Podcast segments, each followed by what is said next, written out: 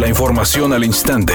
Grupo Radio Alegría presenta ABC Noticias. Información que transforma. La Secretaría de Salud de Nuevo León anunció una nueva serie de medidas restrictivas ante la llegada de la variante Omicron al estado. En las nuevas restricciones anunciadas por la Secretaria de Salud, Alma Rosa Marroquín, se informó que los espacios abiertos como estadios, parques privados, clubes deportivos, estarán al 80% del aforo permitido.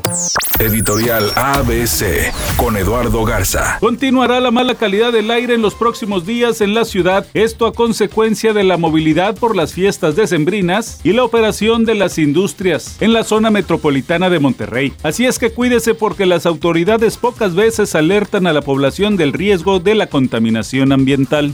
ABC Deportes informa, Sebastián Córdoba ya vistió la camiseta del equipo de Tigres en el entrenamiento, se reportó al trabajo con Miguel Herrera. Hay una gran expectativa de que pueda mejorar en el equipo de Tigres lo que fue su último torneo donde con el América hizo solamente tres goles, poca participación, perdió la confianza del técnico y terminó saliendo de la escuadra. Sebastián Córdoba llega para reforzar al equipo de Tigres.